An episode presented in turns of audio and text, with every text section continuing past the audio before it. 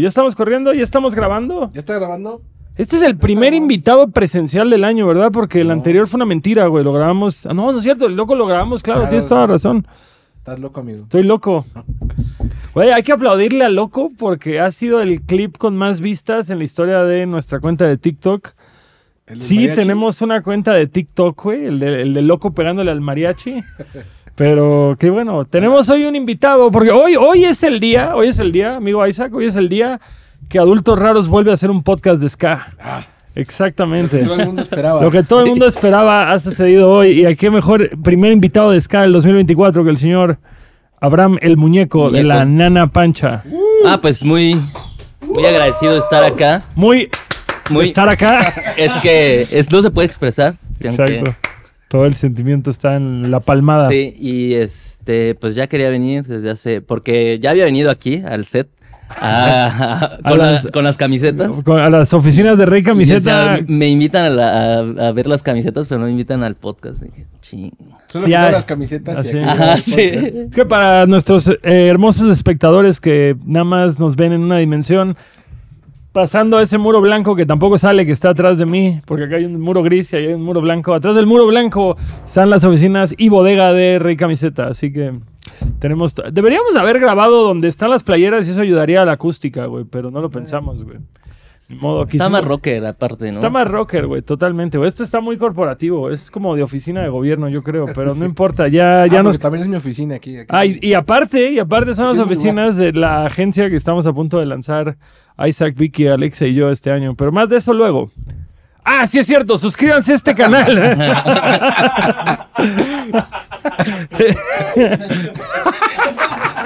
Empezamos bien.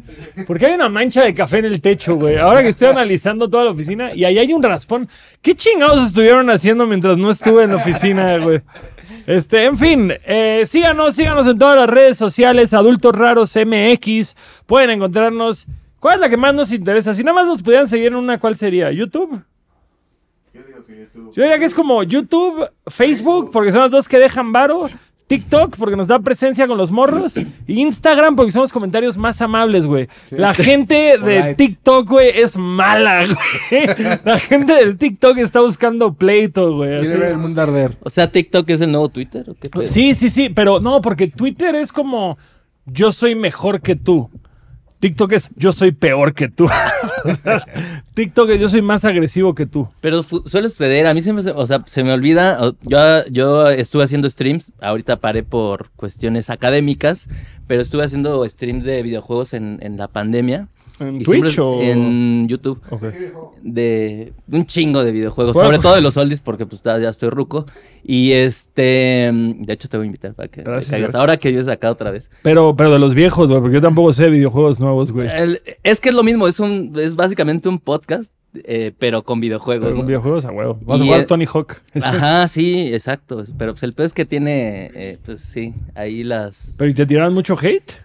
No, pero sí, o sea, pero o- o con lo que hiciste, que se me olvidaba, o sea, yo me ponía a jugar y luego se me olvidaba decir, ah, suscríbanse y denle like, Ah. esta madre, o sea, no estamos hechos para Ah, eh, este cotorreo. Venimos, venimos de otro chip. Es- alguien me estaba criticando, güey, que todos los güeyes que somos este, millennials, güey, cuando subimos un video a redes o como un, un story, un TikTok, algo, siempre saludamos, güey, como, hey, ¿qué onda, banda? ¿Cómo están? Oye, así como herencia de Claudio de Telejito, algo así. Sí, y dicen, no, güey, los morros, güey, llegan y te dicen algo que te enganche, güey. O sea, porque Fíjate tienes como esos tres segundos para enganchar a la audiencia y si no lo haces, next. Entonces, esa No, es ¿cuál? nuestra de mamada Telehit, de. MTV, Cierto, de Exacto, sí. Güey, yo quiero, yo quiero ser, ¿no? yo quiero ser Rutin Farinato hasta la fecha, güey. Es mi sueño. ¿Qué tranza, carnalitos? ¿Cómo están aquí? Saluda a Claudio. Fíjate que a mí me gustaría que trajéramos a Arturo de MTV, güey, de conexión, güey. Gracias a ese güey conocí a Bad Religion, o sea, porque lo pasaban. Padre, justamente empezamos siempre el podcast con esa pregunta. ¿Cuál es tu primer memoria musical? Eh, yo creo que, bueno, el acercamiento que recuerdo, pues es que mi mamá trabajaba en una tienda de discos y entonces Eh. cuando yo estaba morro, pues de pronto iba eh, con ella a la tienda de discos y pues ahí como que veía portadas y portadas y portadas de viniles y de pronto pues decía, "Ah, agarra uno, ¿no? O sea, llévate uno y pues yo tenía seis, cinco, seis años, siete, no sé. Y y yo agarré, no sé, el de Quiet Riot, porque la portada se me hacía bien chida, Con así máscara, con la ¿no? máscara de metal. Y como que me decía, pues ahí están los de Topollillo y los de Parchis, o sea, ¿por qué te llevas esa madre? "Mm, no. Y pues yo creo que ahí como que fue mi primer acercamiento por una portada, así, bueno, al- por lo menos al mundo del rock. Y pues ya en forma, justo, lo que platicamos, hemos platicado varios, eh, pues varias personas que conozco, entre ellos el Shenka y el Jorge Salcedo de la Secta Core, que pues eso, ¿no? El, el toquín del, mítico toquín del Tijuana, ¿no? En, en la Plaza de Santo Domingo. Yo tenía 13 años y estaba escuchando el radio en la noche con, eh, estaba escuchando Rock 101 y de pronto pasan por ti y digo, ay, ¿qué es esa cosa tan extraña? güey? Suena como a mano negra y como algo rarísimo, ¿no? Y yo jamás, o sea, no tenía ni, en- ni idea que aquí en México había, bueno, ya había escuchado a la secta, pero que, que, que había algo así como Tijuana, no, perdón, secta no, secta no, Se- secta ahí, se, ahí también, en ese mismo toquín, Panteón, nosotros y la secta, yo creo que fue un... El que llegó a educar, el que llegó a decirnos lo que estaba pasando. Ya estaban los de abajo y los estrambos. Y entonces nos fuimos a ver mi compa y yo de 13 años a, pues, a ver, a Tijuana no le hablé, le dije, güey, pues va a haber un toquín mañana gratis. A ver, que vamos". tú los oíste en la radio y luego, En- luego anunciaron en la radio, que venían eh, a Ciudad No, en la noche, o sea, a La las noche 12 de la noche y, y el toquín Damn. en la mañana. Y pues yo ni tenía teléfono, tenía que ir a una farmacia ahí de mi colonia para hablarle a ese güey temprano, así, oye, va a haber un toquín, vámonos, así, nos fuimos. Y llegamos y empezaron a tocar los de abajo y decíamos, órale, pues tocan como pues medio salserones, no sé, con rock. y- guapachoso. Ajá. Y de pronto salen los trambóticos y se hace un desmadre así como no tienes idea. Y pues nosotros, pues digo, no crecí mucho de, de esa época hoy, pero pues de todas formas nos estaban aplastando, así un slam cabrón. Era como nuestro primer acercamiento con banda punky y ska, así. Y de pronto toca el Tijuana, ¿no? Y la locura total, ¿no? De hecho, el video de Pobre de ti lo filmaron ¿no? Lo filmaron en ese show. en ese show. Órale, Ah, qué mítico. chido. Mi- a mí fíjate que me, me intriga mucho porque yo creo que cuando tuve como acercamiento a toda esta música, pues ya Julieta Venegas ya no, o sea, ya tenía una carrera Julieta Venegas, entonces Julieta Venegas fue parte de Tijuana, ¿no? ¿O solo fue invitada en esa canción. Esa, esa realmente yo nunca he Creo que sí era parte de, del Tijuana, pero cuando ellos ya como que empiezan a, a grabar, pues, solo graba Pobre ti, pero ya no era como... como parte de... Ah, como que que andaba con parte. Cotorreando y... O sea, pero todos ustedes conocieron a Julieta Venegas por Pobre de ti antes de ella como solista? no, No. ¿O ya No, conocían yo- el trabajo de ella solista antes de...? No, después, ¿no? no, no, yo no conocía a Julieta hasta después. O sea, yo no sabía que ella había escrito Pobre de ti o que había O cantado, participado o cantado, no sé. Es que justo debe ser como un clash bien loco, ¿no? Como de, de pronto topar a Julieta Venegas así cantando ¡Pobre de ti! Y de pronto, ¡estabas en la cárcel! Y de pronto verla cantar pop en MTV es como así, ¿what? Ah, está ¿Han, chido. han oído esa canción que es Julieta Venegas con uno de Iliacuría que creo que el Emanuel... ¿Es con Dante? O con el Manuel, no sé. Creo que es con el Emanuel Con Dante. Jor- Jorbi- Jorbi- Jorbeliur, Jorbiur, Jor- El Caso- Manuel. El caso, güey, es que siento que es la canción más friendzone de la historia. O sea, personalmente soy muy fan de la carrera de ambos. Pero como que parece que esa canción está escrita de manera que el güey, sí, porque esta relación fue súper especial para mí, no sé qué. Y la otra como, ah, sí, chido. no sé, siempre he tenido esa percepción, pero regresemos al Zócalo. Al la Plaza de Santo Ah, Domingo, perdón, ¿no? Plaza de Santo. Ah, Santo Domingo, ok, ok. Sí, sí, sí. Órale, no, ¿a ti- güey. Entonces, ¿A ti ya te gustaba el ska o cómo dices? Sí, o sea, me gustaban los Cadillacs, pues mano negra. Y por unos vecinos que teníamos ahí, que, es- que eran rarísimos porque, bueno, son unos amigos de toda la vida. Ellos escuchaban mucho metal, pero también tenían muchos dis- tenían viniles así, muchísimos, y tenían de los intocables, ¿no? De Argentina. Entonces, como que ese fue nuestro primer acercamiento con, con, con el ska, digamos. Pero, pues no, no, ni, ni siquiera sabíamos que, que, ¿Qué era, no? que era el género. O sea, ni siquiera sabía que se llamaba ska. Yo nomás escuchaba algo y pues ya escuchaba Madness en los toquines de Ciudad Neza, o sea, en las tocadas de, de sonideros. Y de pronto había una parte de rock y se escuchaba un paso adelante, ¿no? Eh, eso fue mi primer acercamiento como con el ska. Y después como que ya empecé a entender que pues había un sonidito de guitarra muy característico y ya empecé a investigar, empecé a ir al chopo, pues como todos a, a comprar estos cassettes grabados que no tenías ni idea qué bandas eran, porque no traía los nombres. Ahí en Chopo, Eh, parezca qué puesto era. era El de Miguel Tajobase, Tajobase, y Tajobase. el de Pepe Lobo Records en la lagun el de Pepe Lobo En la en, en Lagunilla, lagunilla.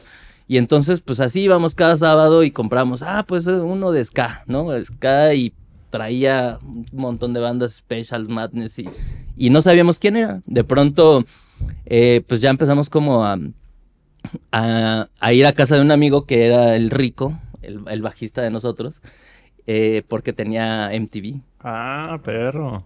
Y entonces ahí empezamos así, justo a ver Así. a esas bandas, a los voodoo, a pues así. un Pero que aplicaban los maratones de 120 minutos de, Sí, de- quedarse de 2 a 4 terroreando a los papás. Tremendamente así, o sea, bueno, no estaba su mamá porque su mamá trabajaba y entonces veíamos ahí videos a ver qué salía, ¿no? Y ahí empezamos a descubrir que pues, había, pues estaba Madness, que ponían specials de pronto, que ponían a los voodoo ahí. O sea, Fue pero, mi- pero esa era una época de. MTV en la que todavía pasaban videos. Porque a mí generacionalmente me tocó cuando todos los videos chidos o que no eran parte de los conteos los ponían en la madrugada, de 2 Sí. a 4 de la mañana. Pero sí me acuerdo que hubo una época previa cuando, cuando existían todos estos programas como Conexión con Arturo, como Headbangers Ball con Alfredo, Ruth, todos ellos, toda esa generación chida de cuando MTV era raro e incómodo para los papás. Que sí podías encontrar Bad Religion a las 4 de la tarde o... O sea, sí está Lo como... que tú dices, ¿no? Sí. Mucho muchacho, ¿no? Mucho muchacho. No, pero sí, yo sí lo vi a las 2 de la mañana, que, que fue Blink 182 y luego 7 notas, 7 colores. Pero, y, pero, pero sí hubo una época en la que MTV sí había como música agresiva o Sí. música, pues, no de los conteos, o sea, no, no era Backstreet Boys a las... Más allá del mainstream. ¿no? Ajá, exacto. Ahí vimos, por ejemplo, el, el video ah, de Suicide Machines en MTV, así. ¿Cuál era el, el de la botarga del perrito? No, ¿O no, el del antes. primer disco, el, el de SOS, la rola de Ah, SOS. órale, órale. Y nosotros nos quedamos así, ¿qué es esta cosa? O sea, ya, ya hemos escuchado a los Voodoo, ¿no? Pero pues como que eso yo creo que nos marcó muchísimo para, pues, para irnos como hacia más del lado del punk, de, de desarrollo.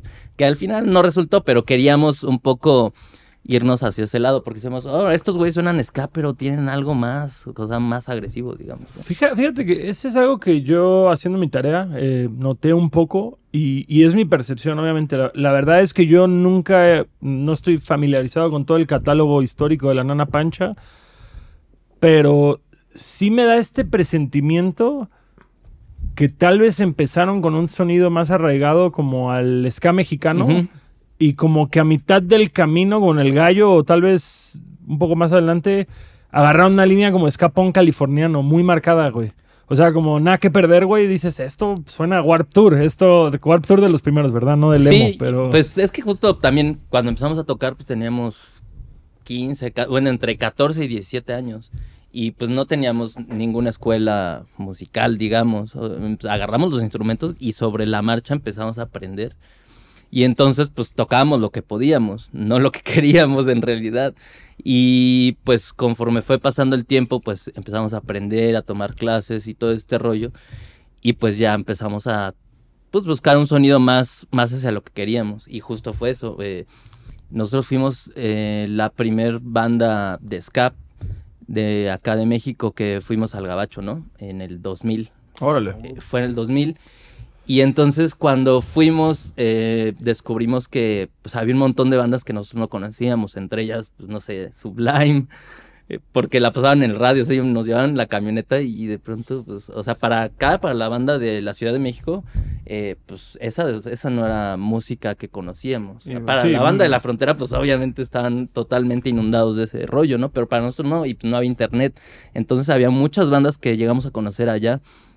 Y entonces nos empezamos a, a empapar mucho más de esta música y nos, bueno, fue algo que queríamos hacer, que ya sabíamos que queríamos hacer. Pe- Pero ¿cómo, ¿cómo surge este viaje? ¿Fueron así como, hicieron un tourcito, se quedaron a vivir un rato en el gabacho? ¿Cómo, cómo pasó Co- eso? Como, el- todas las buenas historias, tocamos en la prepa, en la prepa 8 me parece, había un toquín para recolectar pues ayuda tal vez a Chiapas.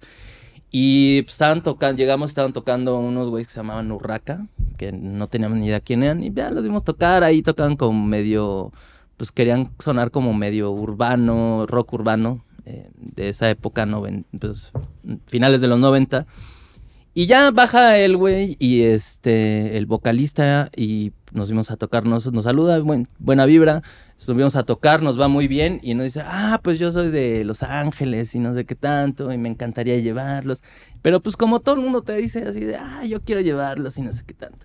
Y de pronto eh, un día nos habla y nos dice, no, pues este, vamos a hacer lo de eh, las visas y no sé qué cotorreo. Nos consigue un fax de la UCLA eh, como para un intercambio cultural. Órale. Vamos acá. O sea, imagínate qué precario era que nos mandó un fax de la universidad. y con eso fuimos a la embajada hacia eh, de Estados Unidos y solo mostrando ese fax nos dieron nuestras visas de, de intercambio cultural que duraron tres meses. Wow. Entonces, pues así agarramos y pedimos prestado para los vuelos, para las visas, a un señor aquí pagando intereses y todo. Y nos fuimos. Así de pronto llegamos y el internet estaba como muy precario. Había una, una sala de chat eh, que se llama Rock LA o no sé qué. Y entonces todo era por ahí, así como ICQ. Que vamos a tocar tal fecha y va a tocar una banda de México, que no sé qué tanto. Y, así nos fuimos. Ah, pero solo hicieron ese show en UCLA o No, no, no, o sea, nosotros no teníamos ni idea que, que allá ya sonaba nuestra música, ¿no? A la madre, órale. Entonces, este, llegamos al primer show. o sea, y- pero este mismo compa les buqueó toda una gira. Ah, o- sí, sí, sí, no, pero aparte luego, o sea, al final de esta historia te vas a dar cuenta quién era esa persona, ¿no? Porque era un güey X, ¿no? O sea, era un ojalatero de, de California. A huevo. y entonces, este, pues llegamos al show y vamos en la camioneta porque aparte, pues viajar en avión, para mí era la primera vez de viajar en avión eh, y, eh, y llegar a California, a Los Ángeles y yo decía, ¿qué, qué es, ¿por qué está sucediendo esto, no? Y entonces llegamos al primer show en una camioneta porque nos pusieron una camioneta así. Ustedes se chida, sentían ¿no? pinches Nosotros aquí nos íbamos güey. a los toquines en, eh, eh, en, pues, Metro. en metro y en, Micro, ¿no? y en micro con los instrumentos, así porque nadie tenía nave. Y este. Y de pronto, pues allá eran las cosas distintas. Y entonces llegamos y había una filototototota que daba la vuelta hacia la cuadra y nosotros.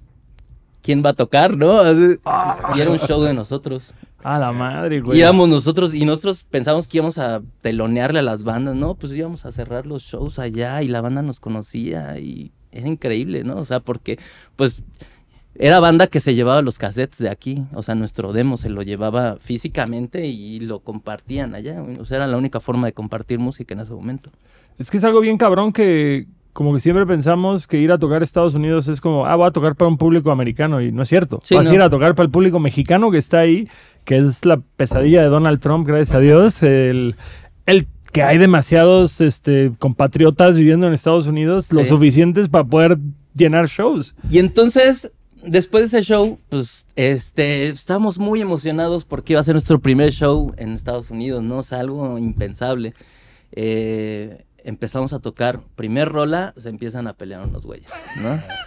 Y nos dice el, el security, ya es que allá es otro pedo acá. Si no paran el pedo, vamos a cancelar el show. Entonces ya aguanten, mandan, no sé qué tanto. Ok, se- segunda rola, taca, taca. Fa, fa, fa, empiezan a volar sillas, mesas, empiezan a madrearse a la gente de seguridad. Entra la policía, la avientan gas en el lugar, nosotros con los instrumentos. Y, y tú así, de, ¿esto es normal en Estados Unidos? Así que, Al área de fumar nos salimos con los instrumentos, así, pues nosotros lo más importante eran los instrumentos, ¿no? Porque era lo único que teníamos. Y ya, valió madre nuestro primer show en Estados No Unidos. terminaron el primer... No, no terminamos la segunda rola. Wow. Toma Entonces, eso, México. mu- mucho tiempo después, no, no, este, una persona que se hizo nuestro booking allá eh, nos dijo, no, pues yo hice ese show, o sea, y fue un desmadre, o sea, hubo detenidos y no, un relajo. Pero bueno, después de eso nosotros eh, fuimos a la aventura, tocábamos en fiestas, así fiestas igual, de esas gabachas de, de la yarda. Sí. Y entonces tocamos en el cumpleaños de Edgar Rueda, que ahora es, creo, es el que lleva inspector allá y, y- y tenía pastilla en ese momento. Y entonces, igual, empezamos a tocar, llega la policía y, y así fue nuestra, nuestros shows. Pero bueno, este ojalatero del que le estaba hablando, que nos llevó así, que pues, vivíamos en su cantón, ahí en la alfombra, como todo el mundo. Y nos dice un día, ah, pues este, ya voy a trabajar, ¿no? Y ya se va eh, a trabajar, regresa y dice, bueno, pues ahora voy a darle clases a un gringo de, de español. Ahorita vengo y agarra un disco, se lo lleva. Y ya llega, eh, al rato nos vamos a cenar y todo, vamos por comida china porque era lo más barato, costaba un dólar cada platillo, entonces pedíamos tres o cuatro para tener para el otro día también, ¿no? Para tragar. Y de pronto llegamos en la noche y este güey tenía el- la contestadora inundada de mensajes. Bueno, pues este gabacho es, eh, resulta que al gabacho al que le daba clases es un güey que se llamaba, porque creo que ya falleció, Gallagher, que pues al- nosotros no topábamos, pero eh, eh, es un comediante gabacho. El que rompía las El sandías. que rompía las sandías en sí. Los Simpsons, exactamente. sí. O sea, nosotros nos dimos cuenta hasta acá que es un güey famoso, ¿no? Entonces este güey escucha una rola que se llama Mr. Show y en las contestaciones, yo soy Mr. Show, yo soy Mr. Show, acá. y vamos, eh, eh, dice, yo quiero esa rola para mi show. Y entonces, eh, al otro día vamos con el abogado, registramos la rola ya, la chingada, pagamos el abogado y todo. Y vamos a su cantón, nos invita a su casa, ¿no? Su- eh, ahí en las montañas de, de California, donde vive la gente rica, ¿no? Como aquí que la banda que no tiene varo vive, vive, vive acá. Pues yo soy de Iztapalapa, fui de Iztapalapa mucho tiempo y yo viví en el cerro, pero en otras condiciones. Y el güey, pues, este, nos recibe bien a toda madre en su cantón. Este, su vecino era el, acá el güero de los Dukes de Hazard y el otro era MacGyver, güey. Ay, ¿no? qué perro, güey. Y este, pero eran a Sí. kilómetros, ¿no? O sea, pasando las caballerizas y la chingada, ¿no? Y entonces el güey nos dice, no, pues aquí en la, en la entrada de su casa tenía una caja de cartón con todos sus premios de, de comedia, ¿no? Mi premio, ah, sí, la chingada, no me importa, acá. Eso no me importa. Y el güey nos paga una feriezota. O sea, con eso pagamos los vuelos, las visas, nos quedó un chingo de dinero para seguir haciendo música, para comprar cosas. Y Güey. nosotros, así, Güey, qué surreal, güey. Bueno, pero este güey que les digo. El es ojalatero, o El, el el ojalatero. resulta que no era el ojalatero de un pinche taller cualquiera. O sea, eh, después nos dimos cuenta que era West Coast Customs, ¿no? y entonces, este. Pues ya ahí, las cientos veces que rezamos, pues ya íbamos al taller, ya nos llevaba, nos presenta al Brian, al Ryan, perdón, al dueño, y nos llevamos bien chingón con él, y pues empecé así. Mi compa tiene un taller y Sí, le gusta el ska. Ahí. Justo cuando era un boom esa madre, ¿no? Cuando fue, lo, ahí era lo de Exhibit, lo de, Sí, lo de. Pimp My Ride. ¿No conocieron Exhibit? No, no, no conocimos a él, pero pues este nos fuimos a, a tomarnos fotos por lo menos en los, en los coches del. De, Pimp My Ride. Pero de- o sea, él tenía una banda.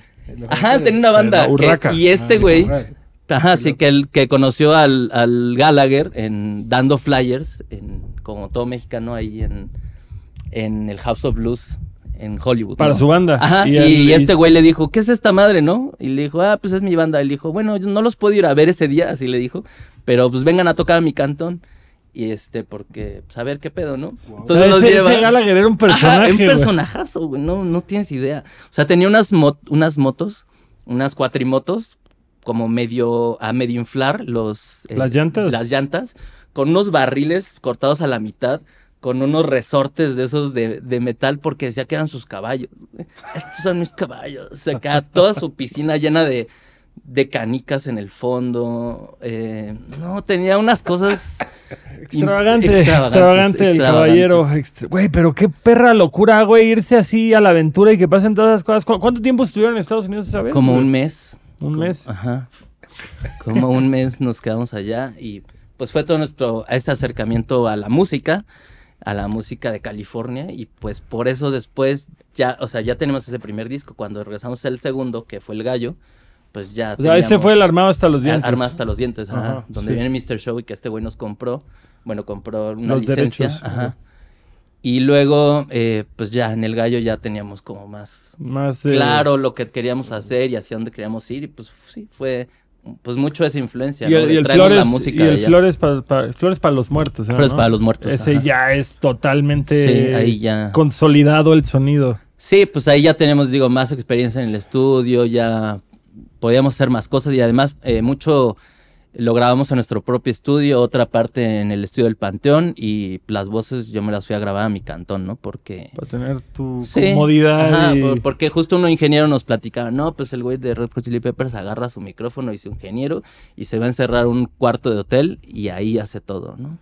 Y entonces dije, pues yo quiero hacer eso, yo quiero estar en mi cantón y, y ahí me traje un amigo de Mexicali que pues también él tenía una banda que era de, de ska, que se llamaba Chelsea. Ah, Chelsea todavía, Ajá. todavía existe, sí. Sí, bueno, él estuvo cantando con ellos un buen rato. ah, por ahí lo conocen, saludos al Chávez. Y ves, sí lo conocen. y entonces nos hicimos muy compas y me lo traje a él. Dije, ¿A que, a que ese güey te grabara las voces? a que él me ayudaba a producir las voces, a que él me las grabara y nos Y clavamos salió. en mi cantón.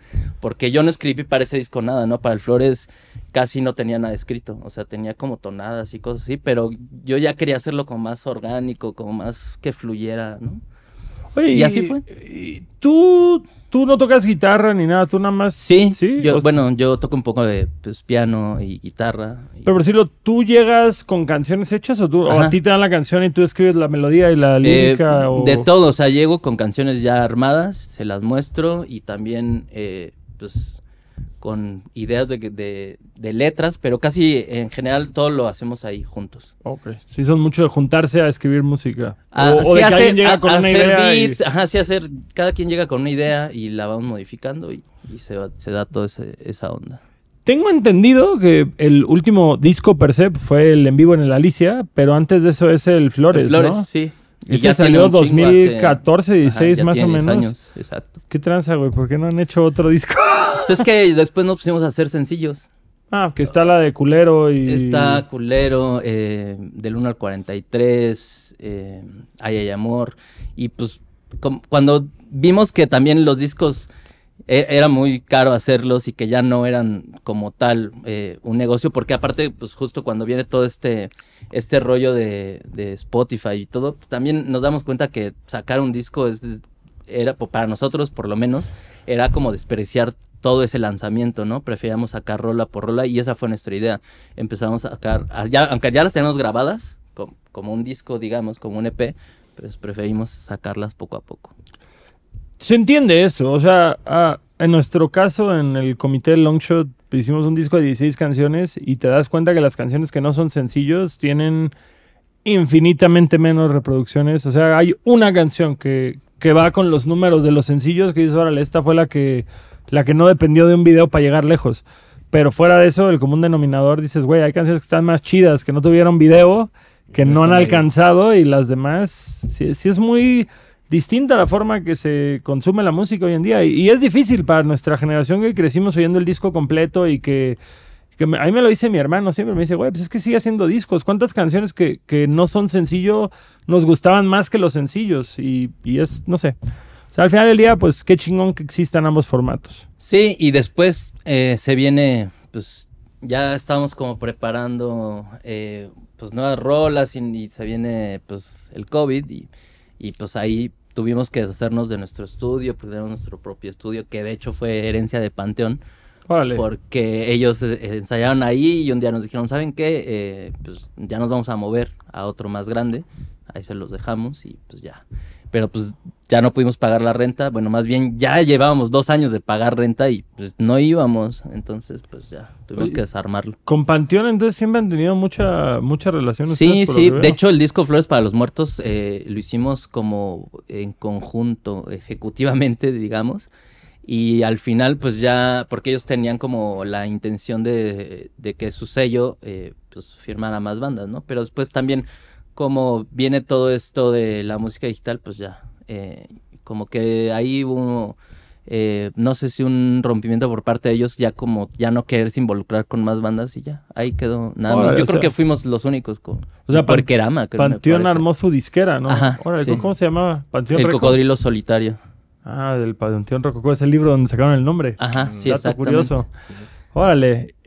Y nada más entonces fueron ustedes y Porquerama. Y creo que sí, Porquerama, no estoy seguro, pero y ya, ahí quedó. Entonces, eh, decimos, pues ya también hacer las cosas pues, nosotros solos, ¿no? Porque ellos también, justo como ellos tenían este conecte pues con, con Sony, con, con las disqueras, pues eh, eh, la idea era que lo íbamos a, a distribuir, por lo menos con ellos, que todavía existía eh, pues, los lugares de tiendas, las tiendas de discos para llevar los discos, ¿no?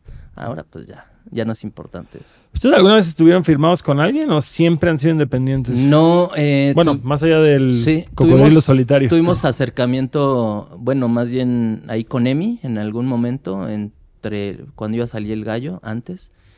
Y sí hubo como medio una propuesta, pero sí nos pedían acá pues un chingo de cosas que con las que nunca estuvimos de acuerdo. Justamente de, ah, no, pues tienen que sacar eh, sencillos que peguen y tienen que sacar un disco al año y por lo menos así como que, pues ya te, te amarraban, ¿no? A que, pues justo tu música la hicieras totalmente comercial y que pegara, porque si no, pues ya. Y entonces dijimos, vamos a firmar con una disquera que pues, nos va a explotar, que le vamos a quedar de- a deber dinero como sabíamos que había sucedido con otras bandas, porque no todos los adelantos que te dan pues, es un adelanto, o sea, se los debes. Y entonces tienes que vender muchísimos discos para que, pues, por lo menos quedes tablas con ellos y luego se van a hacer dueños de tu música y todo eso, Entonces, ¿no? Decimos, eh, pues mejor irnos por nuestro camino y, y también tenemos como mucha esa idea, pues, punk, por, ahí, por así decirlo, de, de hacer las cosas por nosotros mismos y pues a ver a dónde nos llevaba. Y 27 años después aquí, Aquí siguen, estamos, que es lo importante. Es- eh, valdría la pena tocar justamente el tema del aniversario del show que se viene para el 18 de febrero. domingo 18 de febrero en... El Centro Cívico de Catepec, vamos a estar festejando pues 27 años. Eh, era algo que hacíamos muy común, eh, aniversarios y que se ponían muy grandes, era nuestra gran fiesta, ¿no? Cada año. ¿Y lo dejaron de hacer por el COVID o...? Sí, lo dejamos hacer desde, pues sí, antes del COVID, porque queríamos hacer un festival así gigante que de hecho, pues ya eh, toda la gente sabía, salieron eh, pues publicidad para Vive Latino y todo, o sea, ya teníamos todo armado y al final pues se nos cayó, porque pues las empresas no te dejan hacer, o sea, dicen, estos güeyes no van a hacer algo que, que yo voy a hacer, Que yo voy a hacer que mi yo le tengo que sacar varo y se nos cayó así. Teníamos eh, pues a todas las bandas, ¿no? Tenemos a la secta, al Panteón, a la Royal. O sea, queremos ser como una escalicia, pero en estos tiempos. Pero masivo. Ajá. Y ya, no se pudo. Nos lo tumbaron y pues, Y, pues sí, y sobres. entonces como que ya de ahí no, no hicimos el aniversario y pues mucha banda siempre se quedó con esa, con esa idea de, ay, O ¿cuándo sea, Nana el último, ¿Y ¿cuándo fue? Nana Fest?". ¿Cuándo fue el, el último No aniversario? sé, creo que ni, ni- la neta es que ni recuerdo si a los 20, 20 y tantos hicimos. Órale, entonces es un buen regreso a esa dinámica. Sí, Pero en esta ocasión, ¿solo tocan ustedes o, o hay abridores? eh, tocan eh, los ocho calacas que Órale. de Los Ángeles, la Masca, Mascatesta, que siempre son compas, eh, y los escaterrestres, bueno, también Maite Mindo y las Valquirias también. Eh, no quisimos invitar también a más banda importante porque justo queríamos eso, ¿no? Hacer nuestro, nuestro aniversario y que la banda que vaya, pues, sea banda que le gusta Nana Pancha, no que pues, van a un festivalote, pero pues agregado, pues también las ocho calacas, que son unos compas que la están rompiendo allá y acá, ¿no? Sí, yo, yo Chocalacas los topaba de nombre, pero nunca los había puesto mucha atención. Y cuando fuimos a en Escatex, que tocamos nosotros, de pronto sonó yo, ay, oye, ¿estos güeyes quiénes son? No, pues ocho Calacas. Ah, está re chingón. Sí, sí, sí. Pues Sí, me una recordó mucho como ese core de. Sí, como Voodoo Glow School. Creo que van a tocar igual en el Tlaxcalita, los ocho Calacas, Ajá, ¿no? sí, y también ustedes tocan igual. allá. Hombre, vamos a estar todos, güey. Qué buen cartel se marcó el poncho, güey, para el Tlaxcalita, la neta. Tlaxcalita. El Tlaxcalita. ¿Sabes qué sería muy bueno que estuviera en el Tlaxcalita? Un chingo de banda que se suscriba a este podcast en este momento, que le piquen al botón de suscribirse. Y de esa forma podemos convivir todos en paz el día del Tlaxcalita. Que personalmente, güey, que hayan metido a los toasters se me hace finísimo. Solamente de los decadentes soy, soy una perra, güey. Para, sí, soy una perra de los decadentes. Soy demasiado fan de ese grupo. Eh, ¿Quién más está? ¿Quién más está en el Tlaxcalita ahorita que hemos este? Eh, Inspector 7. Inspector 7 e Inspector en el mismo cartel, güey. Qué hermosura, güey. Solo faltó- Long shots. los long shots, los asombrosos long shots. Hicimos la no, no la- no es broma, porque puede ser real, pero justamente dijimos, güey, de un rato para acá nos ha acogido de una forma muy amable el público del ska. Acogido con nada al principio, vamos a ponerlo. Digo, güey, vamos a hacer todo nuestro set en ska para el Tlaxcalita. Vamos a adaptar todas las canciones en ska. Estamos a tiempo de lograrlo, güey. Todavía tenemos como cuatro meses. Y al fin y al cabo es un set de media hora, güey. 40 minutos. Podríamos lograrlo. Pero también, luego son esas cosas que dices, ¿la banda querrá vernos hacer esa madre? ¿O prefieren O sea, oír agüita- las se- se canciones? O se prende esa agüita, ¿no? Ajá, exacto, No, creo que hay un punto medio. Que también dices, pues si nos va mal, nos va mal una vez, güey. No tiene un pedo. Y los que fueron vieron algo que nunca había pasado, güey. Pero, chen, chen, chen. Estamos decidiendo si pasa o no. Vamos a ponerlo a votación, Yo güey. digo que sí, mi primer voto, el primer voto es que sí.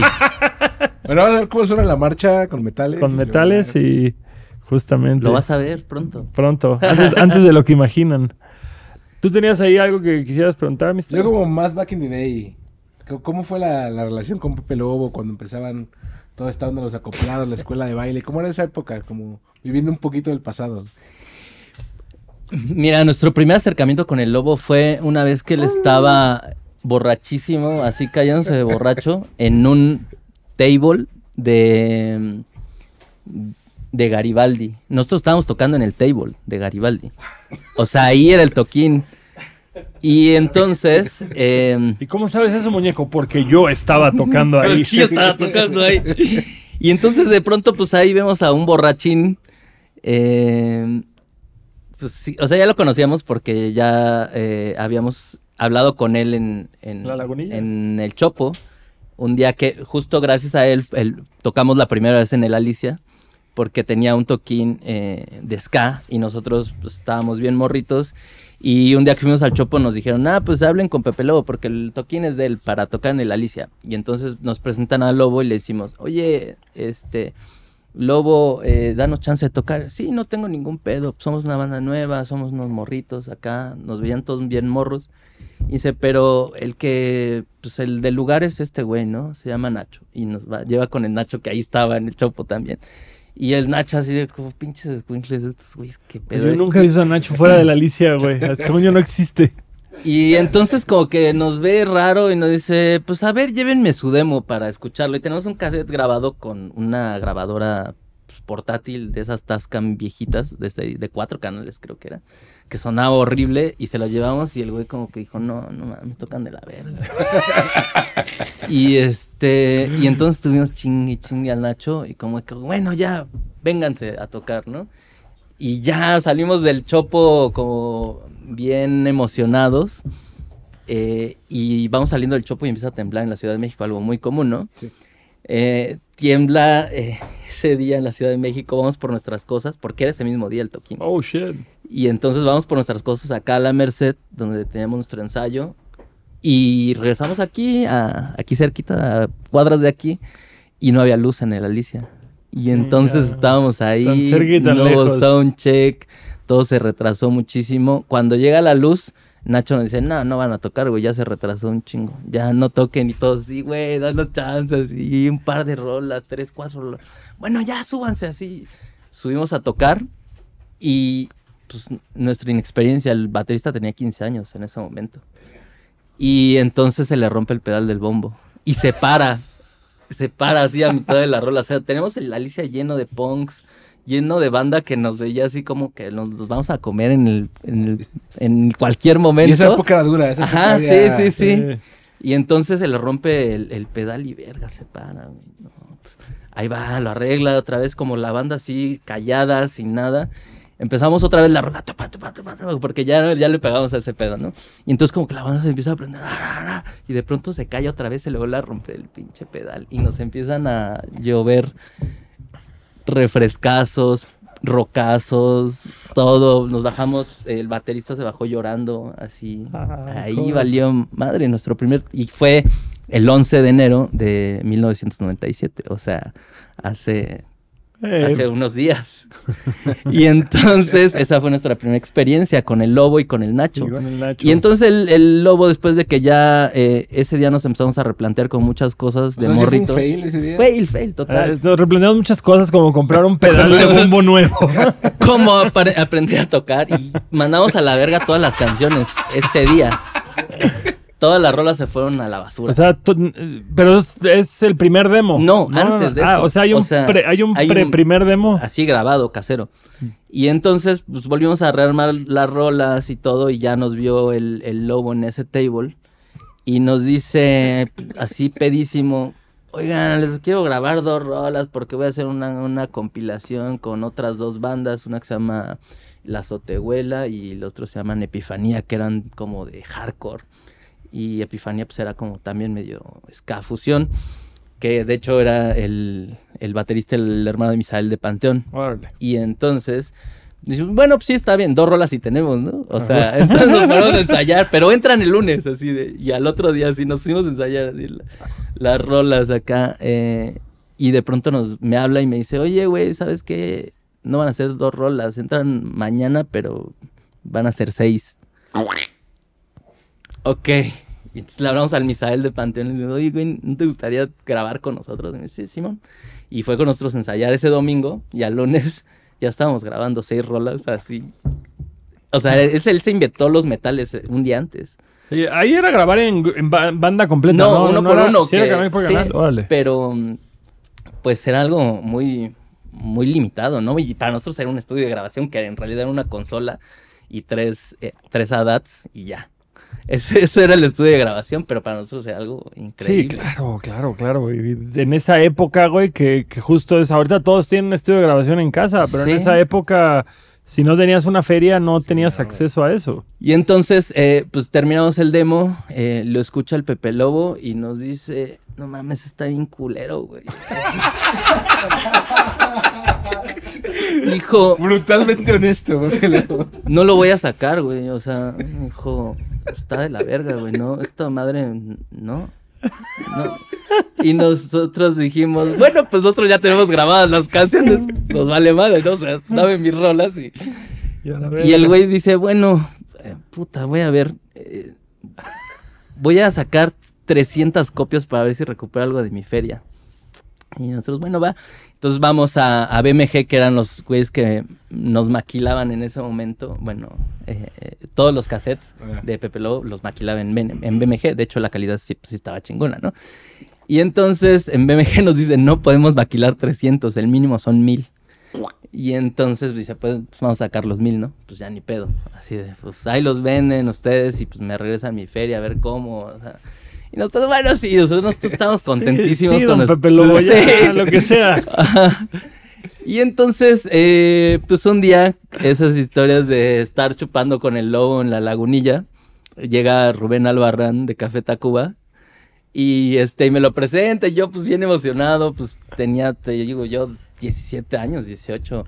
Y le doy mi demo, le digo, ah, pues mira, yo también tengo una banda acá, la verga. Y, y, pues todo el mundo se tomaba, o sea, la gente iba a sus casas por sus cámaras fotográficas. A porque- tomarse fotos. Para regresar Ah, a pero, tomarse pero fotos eso, con eso ese era, eso era Rubén Re, Rubén, ¿de qué época de Café? Mm. O sea, ¿qué tan grande ya era Café Tacuba en ese entonces? Sí. Creo No, que ya estaba en el re. El, el re es del 94. Sí. Ya estaba en el re, sí, exacto. De hecho, este. O sea, pues, ya eran una fuerza ya era- en no, México. o sea, digo ya- que la gente en, en la lagunilla iba a su casa Y por volvía. su cámara de rollo para tomarse una foto con el Yo creo Rubén. que era como la época del revés yo soy, pero ya 2000 ero, Y estábamos, mm, no, antes, en el 98 fue. eso. Avalancha de éxitos, mi perro. ¿Qué No, tranza? Un Ajá, momento sí. álgido. que Sí, Cuba. sí, claro. Y este, y entonces pues ahí estábamos en la banqueta tomando unas chelas en el puesto del lobo.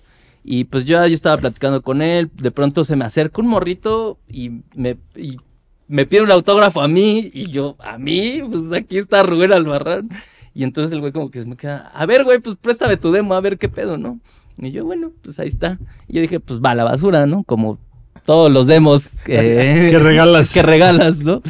Y de pronto ellos tenían el primer Metropolitan Órale. el primer Metropolitan de Café Tacuba y en la conferencia de prensa le- le- les preguntan que qué bandas nuevas les gusta y ese güey dice Nana Pancha. Ah, qué chido, qué chulo. Y entonces dice, yo escuché una banda que se llama Nana Pancha, me late y que no son morritos y no sé qué tanto. Al otro día teníamos a Televisa, TV Azteca, ahí en la, nuestro ensayo en la Merced entrevistándonos. Llega nuestro demo al radio, se volvió un putazo Nana Pancha y de esos mil demos que no se iban a vender, se hace 12 mil, 13 mil copias, no sé. El poder, güey, el poder del plug en esa época, güey, de que te mencionaran, Sí, güey. Y la rola pues, se volvió un putazo en el radio. ¿Cuál fue, ¿Cuál fue el sencillo? Nana? Pancha. Nana Ah, sí, Pancha. Ah, ok, sí, sí. ¿Es la de Nana Punk? Nana No, Pancha, sí. sí. Oye, ¿a quién se le ocurrió eso de ver la película de Pedro Infante? Pues todos. Eh, Más, bien sí. de agarrar lo de la peli de Pedro. Pues es que, o sea, todos, pues, la neta es que eh, veni- venimos de, pues sí, de, de casa... La televisión, de ver el 9. Sí, de casa de ver el, el 2 todo el día, ¿no? O sea, y entonces pues, los, los domingos era de películas Tintán. en blanco y negro, Tintán y todo ese pedo. Y justo pues, vemos Escuela de Vagabundos y cantan Ana Pancha y pues dice la rola pues que habla de una mujer revolucionaria, Borrachota. borrachota, que eh, le mienta a su madre a la policía y todo. Paga dos veces su multa para volver a salir. Exactamente. Y entonces pues ahí dijimos, Eh, ah, pues, ¿qué el Pancha. concepto tuyo? Eh, está, Sí, está- sí, es- sí. está bien verga cómo ejecutaste la pregunta porque suena como a quién se le ocurrió ver la película. Así como si lo hubieran visto en grupo todos, güey. ¿Y quién sugirió ver esa magna pieza del cine mexicano? De la época de oro. Bueno, ya tenían ahí el sencillo como posicionado y luego qué vino para ustedes.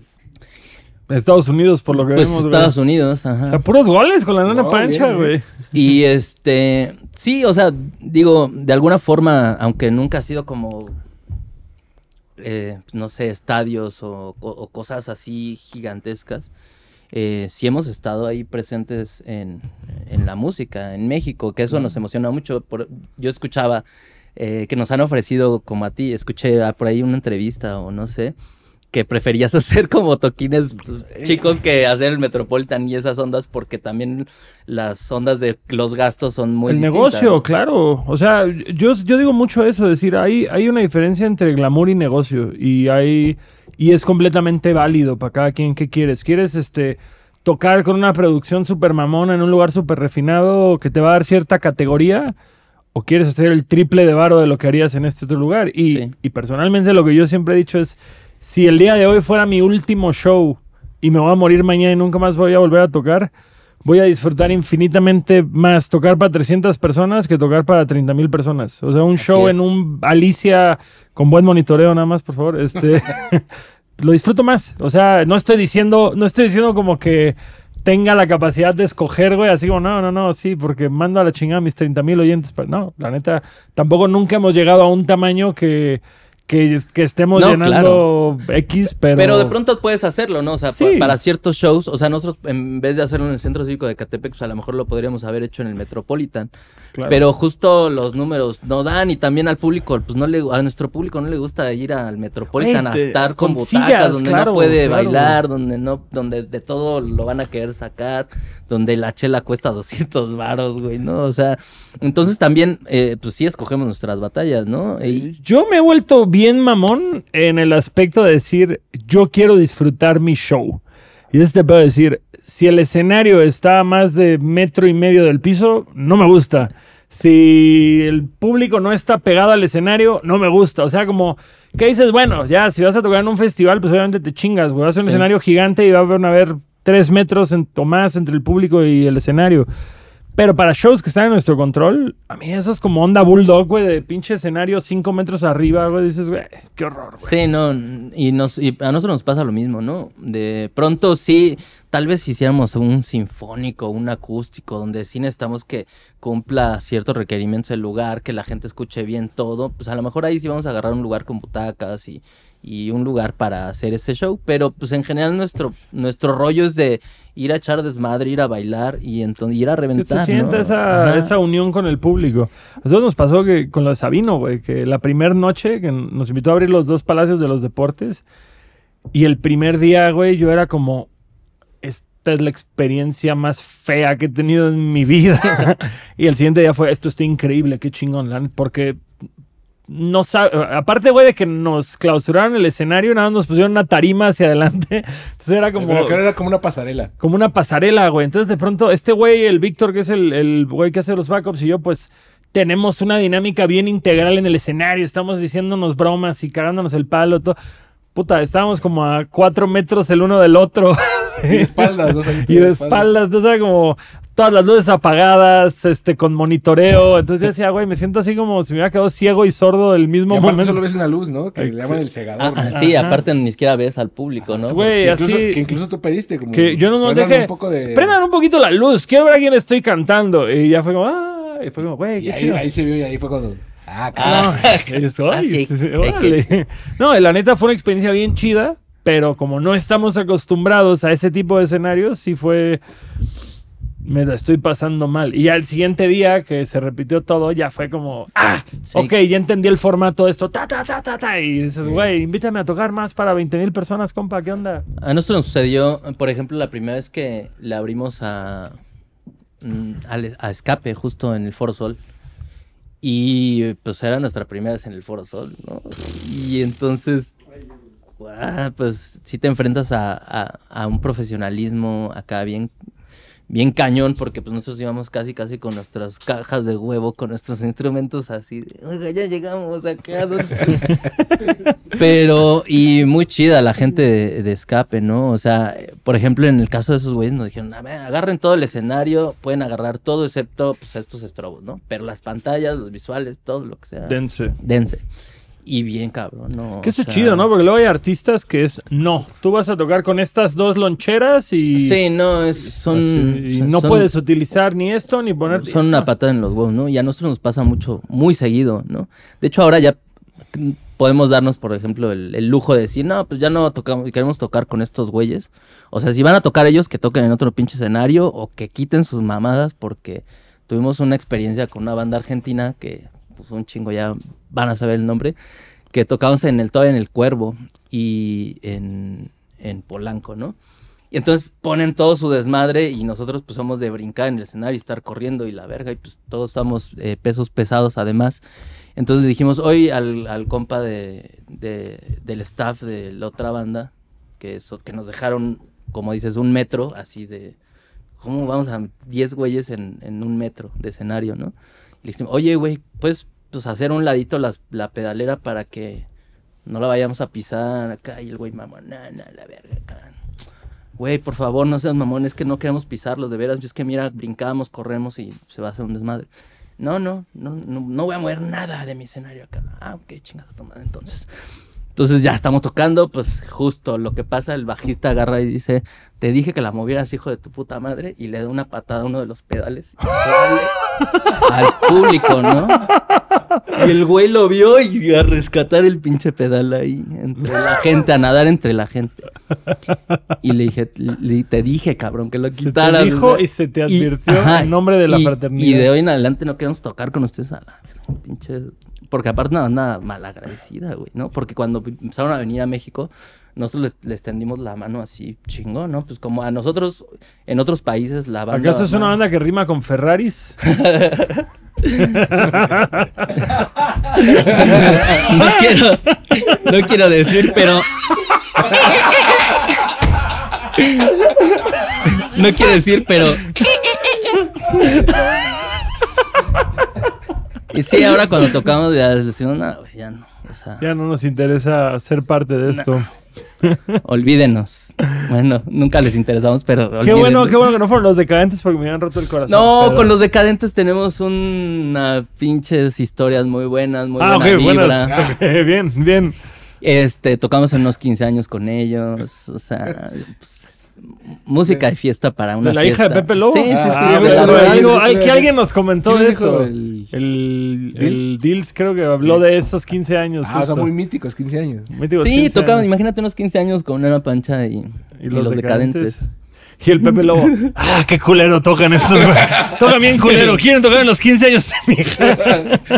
Y este, sí, para su pinche mala suerte, le gustaba a su hija, ¿no? Entonces, eh, y este, se los nos tuvo que, que adoptar. Después, eh, creo, yo creo que todavía ni, ni le gustamos al güey. O sea, de hecho, O yo sea, creo que somos... escuela de baile, pero a huevo. ¿no? 27 años después, O sea, todavía no le gustamos a Pepe Más Lobo. bien, yo creo que eh, somos un buen negocio, fuimos un buen negocio para él y, y- y ya hay muy buenos amigos, somos los mejores amigos, nos llevamos increíble, siempre me hablaba en sus pedas a las 3, 4 de la mañana, me hacía tomar un taxi a la Romero Rubio para escuchar sus pedos y para ponernos borrachos y todo, y a mí al- y al Rubén Albarrán, ¿no? Y este, pero pues creo que nunca le gustó a la pancha. Po- Podemos hacer una playera bootleg para el show de 27 Sí. aniversario que lleva 27 años de no gustarle a Pepe Lobo. Vamos a venderla afuera, güey. Así, vaya adultos raros. Sí, no, pero pues ese güey nos presentó a un chingo de banda, ¿no? Que, Qué chido. que, que nos ha ayudado en el camino y, estamos bien contentos. Digo, ustedes todavía tienen la relación laboral, bueno, no todavía, pero, o sea, todavía tienen para sumarle a su relación amistosa el haber tenido una relación laboral con todo y que tal vez aquí al compadre no le gustaba la música. Pero yo siempre he dicho, las bandas tienen que entender desde una temprana edad de mi banda no le tiene que gustar a todo el mundo, porque creo que eso es algo que ofende a un chingo de gente, güey. Sí. Sobre todo cuando un amigo, te- y y yo lo digo es, yo ni le pregunto a mis amigos qué opinan de mi música porque, porque es decir, son mis amigos, no tienen por qué gustarles. Si un amigo llega y me dice, güey, a Chile no me gusta lo que haces, chido. Si un güey que yo admiro me dice, no con, digo, muy distinto es, no me gusta lo que haces, a faltarte el respeto, a decir, está de la verga estos güeyes, no mames, retírense, me avergüenzan. O sea, está muy distinto. Pero, pero justo creo que ese es un problema que tiene mucho la gente joven o los Sí, sí, sí. la gente joven y los metaleros. Es la, que necesidad, la necesidad de aprobación.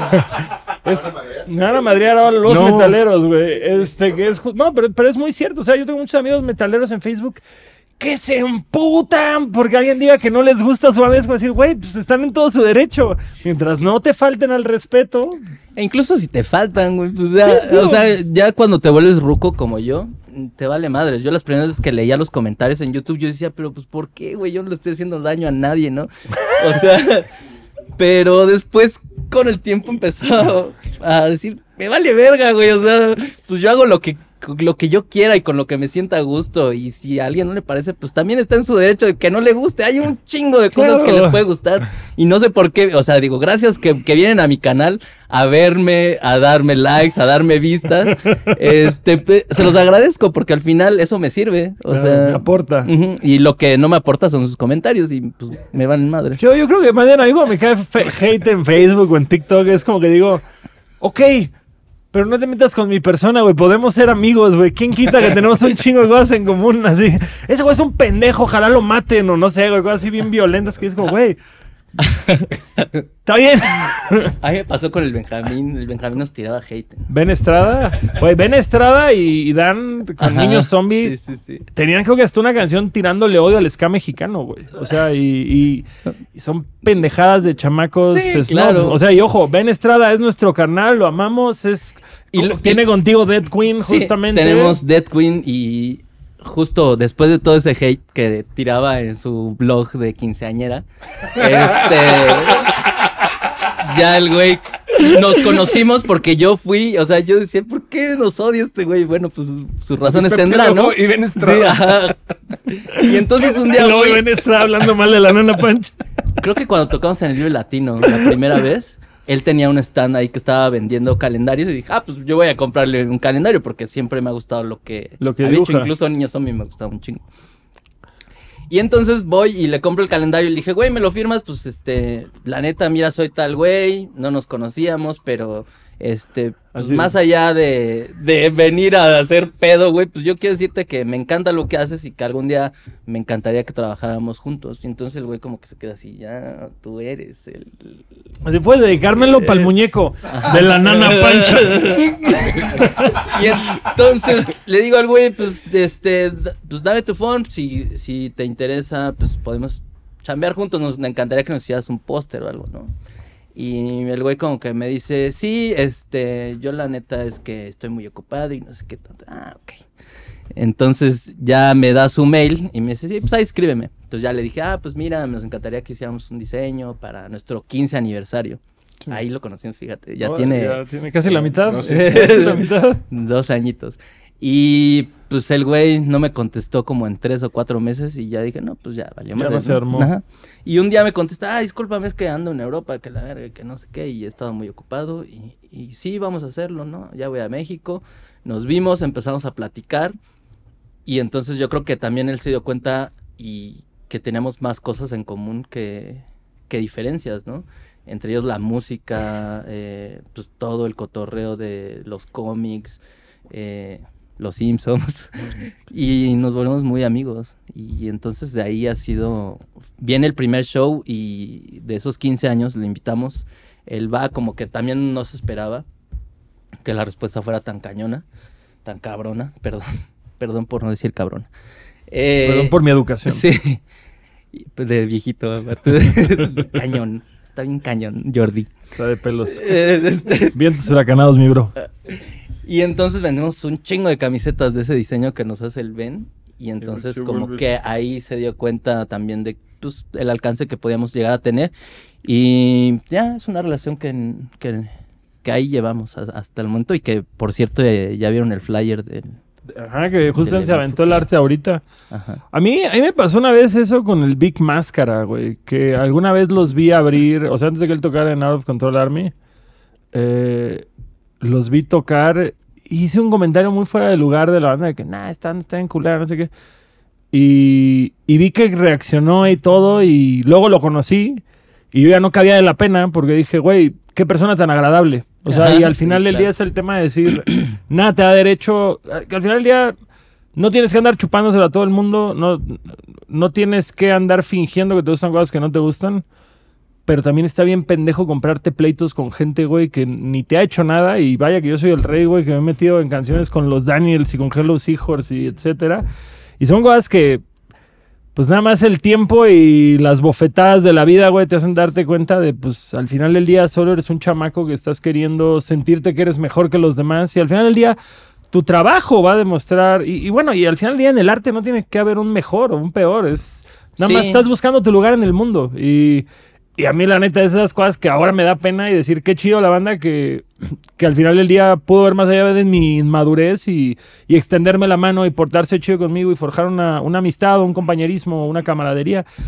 Y pues es eso, güey, son cosas que nada más nos dan las canas, ¿no? Así, la neta. Sí, y, justo eso, ¿no? Por, por escuchado al Flea eh, decir, le preguntaban, ay, ¿cuáles son tus gustos culposos? Güey, dicen, a mi edad, güey, me vale madres lo que piense la gente. Yo no tengo gustos culposos, me gusta todo lo que me guste y me vale madre. O sea, ya no tengo gustos culposos. Y justo yo estoy, ya tengo 43 años, a punto de cumplir 44, ya estoy en ese pedo de, "Ay, ya me vale madre todo. O sea, quiero disfrutar, he disfrutado de la vida mucho gracias a la música y quiero seguirlo haciendo. Y, y ahora, eh, más que nunca, mm, justo nuestros compas del barrio de aquí de la Merced, ellos siempre han sido bien sinceros y, y como el Lobo y como el Ben. O sea, no, es pinche música está de la verga, toquen cumbias, güey, para que aquí en, en el barrio les vaya bien, ¿no? para que aquí los, los, los traigamos a tocar, no toquen esas mamadas. Y entonces ahora pues ya se sienten como bien orgullosos que pues hay una banda que salió de un barrio tan raro como La Merced porque pues de dónde chingados una banda de ska de La Merced no e- es algo como que no no combina pero pues al final nos aferramos a, a- esta música que, que tanto nos gusta, que tanto nos ha dado, a conocer un chingo de personas, un chingo de gente que admiramos en el camino y pues de tocar en cualquier lado, en la calle, en cualquier fiesta, pues a tocar en lugares increíbles que ni nos esperábamos, ¿no? Hace poco, bueno, antes de pandemia, eh, nos invitaron a tocar al Gabacho a un club de golf, así bien exclusivo. El ojalatero va Eh. subiendo peldaños, mi bro. eh, a un festival de tequila. Órale, ¿no? qué chingón. Y entonces de pronto nos hablan y nos dicen, no, pues queremos traerlos acá, que vamos a hacer un festival, la chingada. Y nosotros, un festival de tequila, nosotros, ok, este... Y como te habíamos sacado de mame una rola norteña, la de culero, pero en nor- Pero en versión, versión norteña, norteña, sí.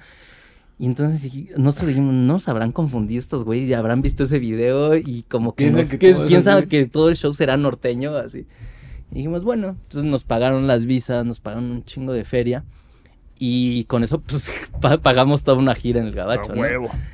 Y de pronto llegamos y ya los, la banda que nos llevó, pues, eran, pues, güeros, gabachos, totalmente. Y nos dicen, no, es que estuvimos buscando en internet y estuvimos buscando... el año pasado tocó Somatli y el año pasado tocó Matt Cadiz, ¿no? Ay, güey, Y entonces estamos buscando una banda que estuviera a la altura de estas otras, de lo que siempre traemos. Y quisimos traerlos a ustedes. Y, y nosotros, güey, muchas gracias. Qué bonito, güey, qué Y bonito. entonces te ponen un gran support para ti, eh, un catering impresionante y todo en un club de golf exclusivo en California, güey. Algo rarísimo, ¿no? Que, y tocamos y la gente, pues nos fue increíble ese show. Algo raro, raro, raro, de esas cosas que te pasan y que, y que pues la música habla por Sí, por ti. sí, o sea, no tienes que al final, digo, obviamente es mucho trabajo y, y muchas relaciones personales, pero hay otras cosas que la propia música te lleva, ¿no? Totalmente. Y, y, y es eso, güey. Es como decir, güey, qué chido. Qué chido que solitas pasen esas cosas que, que simplemente se trate porque la gente reacciona a tu trabajo. Eso es lo más bonito, creo yo, güey. Claro. Oye, algo me habían comentado que tú estuviste involucrado o tú fuiste autor de un documental de perros callejeros. Sí, ah, ahora Saliéndonos del tema Sí, del Sky y el golf, Y sobre muy- todo el golf. Se me hace muy importante porque, Es una causa chida, justo. ah, al contrario de ti, que te. Que, Uh, di- a ver a dónde que- va que- esta que un día- conversación. Que un día dijiste, ya no quiero ser abogado, ahora voy a ser eh, rapero. Conductor de podcast. Conductor, ya no quiero ser rapero, quiero ser conductor de podcast. Eh, yo, pues desde morrito, o sea, desde los 15 años, desde 14, 13 años, me, mi gusto era querer hacer música, ¿no? O sea, mi cabeza ya no estaba en otro lado más que en la música, después de ver a Tijuana, ¿no? Y entonces, pues, yo de la prepa me salí en segundo año y dije, nah, ya la verga, eso no es para mí, porque ya estaba en la escuela y yo, mi cabeza era la música totalmente. Entonces, pues jamás ni terminé la prepa. Y entonces, eh, de pronto ahí se me, se te viene, se me vino como la crisis de, o sea, yo siempre, pues, no era malo para la escuela, la neta, es que no me interesaba. Y pues de pronto terminé la prepa, así un día dije, va, voy a terminar la prepa, a ver qué pedo. Me, o sea, yo ya hacía, estaba metido en el rollo de los pues, comerciales y el video y estas ondas, pero como, también llegó como un tope que... Ah, pero como grabar, editar. Ajá, o- grabar, editar y todo, ¿no? Ok. Y escribir un poco, guiones y cosas así.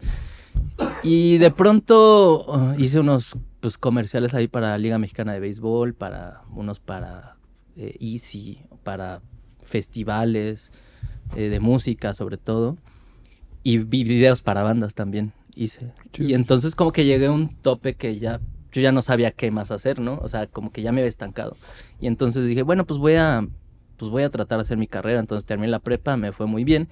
Porque ya me, ya, ya, te interesaba. Ya me interesaba, ¿no? Bueno, solo hice un examen para pasarlo, ¿no? Entonces saco 9.5 en el examen y dije, ah, bueno, pues ahora voy a intentar entrar a la, a la universidad.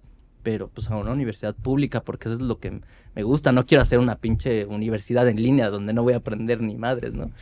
Y entonces hago mi examen a la UAM, eh, que es una escuela pública, una de las tres mejores universidades de, de México, y me quedo. Y entonces digo, bueno, pues voy a ir a la escuela. Entonces yo ya pues, siendo pues, un cantante reconocido por alguna cierto tipo de banda, otra vez a la escuela, ¿no, güey? A los 40, a los 39 años, ¿no? Huevo a huevo. Y entonces dije, pues ahí voy a la escuela, ahí voy con mi mochila, caminito de la escuela.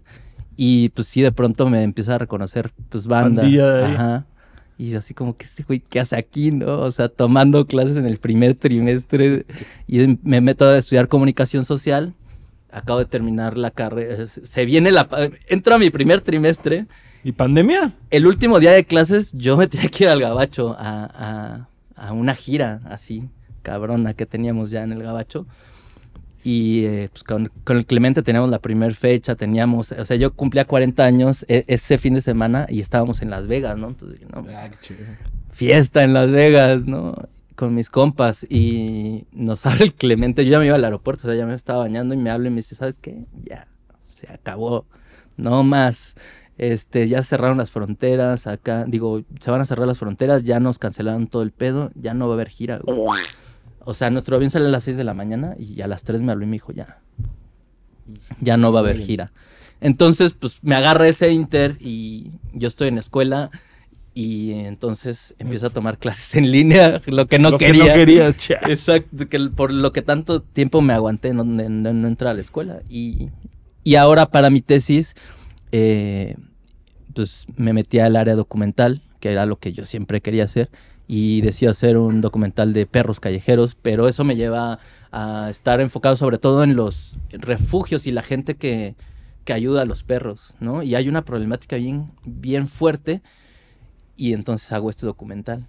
Y no lo hemos presentado porque solo eh, como parte de la tesis tenía que tener ciertos linea- lineamientos y ahora pues lo voy a hacer un poquito más cortito para la televisión y entonces eso eh, pues ya lo vamos a llevar a algunos festivales y todas esas ondas. Qué chido. Y, y ahí está. El, ahora se llama La Perra Vida para que ahí pronto cuando esté listo se los paso para que pues, también nos ayuden a promocionar porque sobre Obvio, todo obvio, obvio. también eh, esto va a poner eh, sobre la mesa pues, este problema de los perros callejeros, ¿no?